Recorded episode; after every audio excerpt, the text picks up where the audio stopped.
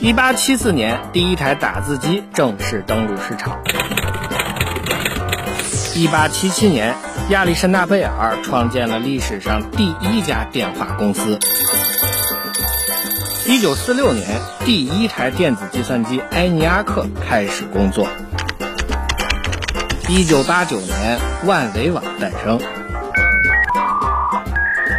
二零零七年，乔布斯向世界展示了第一台 iPhone 手机。And we are calling it iPhone. 下一秒又会发生什么？我来告诉你。我是子宇，请听子曰。子曰，这里是经济之声专栏子曰，我是子宇。上期节目我们说到，IPv 四作为一种稀缺资源，现在已经彻底的分配完毕。除了 IP 之外呢，互联网上还有一种基础性的稀缺资源，这就是域名。在这几天，有一场关于域名的事件，或者可以说是阴谋，引发了网友们的声讨。我们平常见到的域名当中，数量最多的应该是点 .com 结尾的域名。除此之外呢，还有一类域名也很重要，这就是1985年上线的顶级域名点 .org。按照域名管理机构 ICANN 的最初规划，点 .org 这个域名是有专门用途的，只有非营利组织和国际组织才能申请这类的域名。比方说，联合国的域名就是 UN 点 .org。不过，随着管理的逐渐放松，点 .org 域名的注册现在已经没有实质性的限制。同样也是因为管理的放松，点 .org 域名现在几乎落到了一家神秘的私募股权公司的手中。这家公司名字叫做 Ethos Capital。这家公司今年五月七号才刚刚注册，不到半年就几乎控制了点 .org 的域名。那这家企业到底什么来头呢？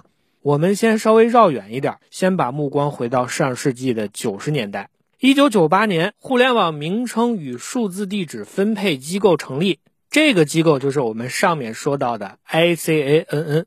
这家机构的职责就像它的名字所说的那样，是为了统一管理全球的域名注册。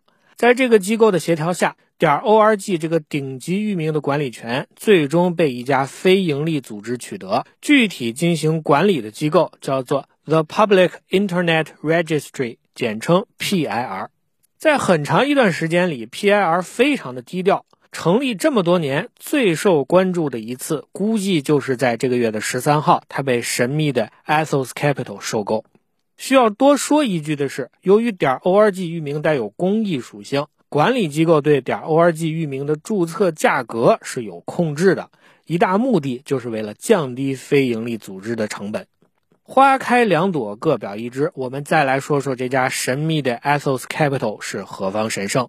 鉴于这家公司的性质，要想获得进一步的信息，其实并不容易。不过，媒体还是找了出来，这家今年刚刚成立的公司 CEO 叫做法迪切哈德。正是这个名字，暴露了一连串的重要信息。法迪切哈德是一位六零后，出生在黎巴嫩，父母都是埃及人。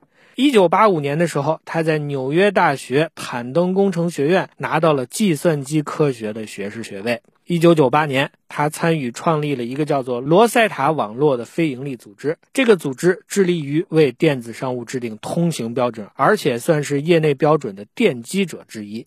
到这里，切哈德的履历看起来都非常的出色。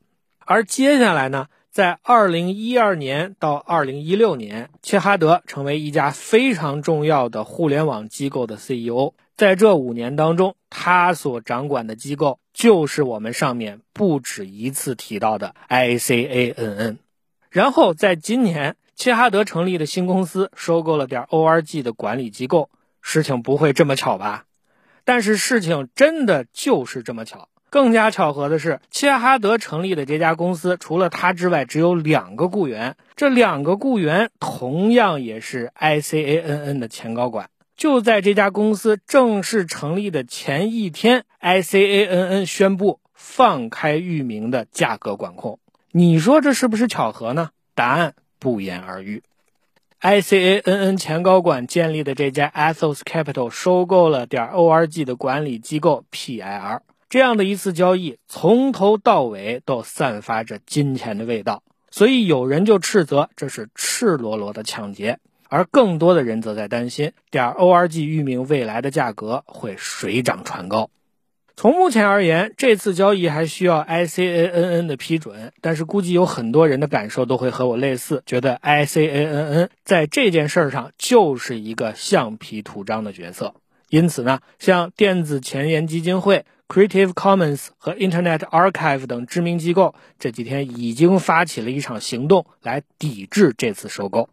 从普通用户的角度来讲，这场纷争似乎离我们非常的遥远。但是呢，透过这样一次事件，我们发现原本应该远离商业利益的 ICANN，实际上并不能令人满意，甚至压根儿难以令人信任。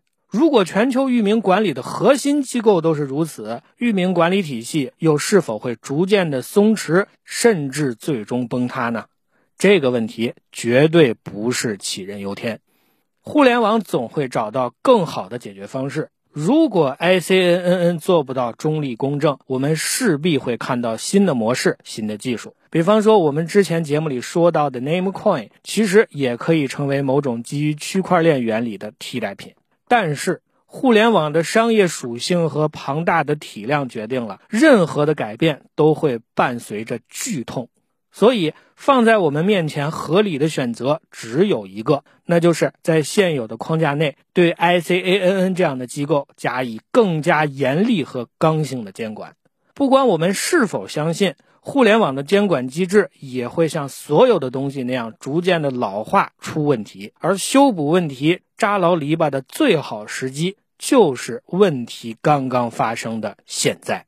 因此，我想我们有必要严正的表态。互联网不是法外之地，更不是某些机构和个人牟利的工具。如果为了一己之私，忽视全球数十亿用户的利益，这样的人、这样的事，绝对不会逃脱法律的严惩。带你追寻科技进步的足迹，我是子宇。今天的子曰就到这里，我们下期再见。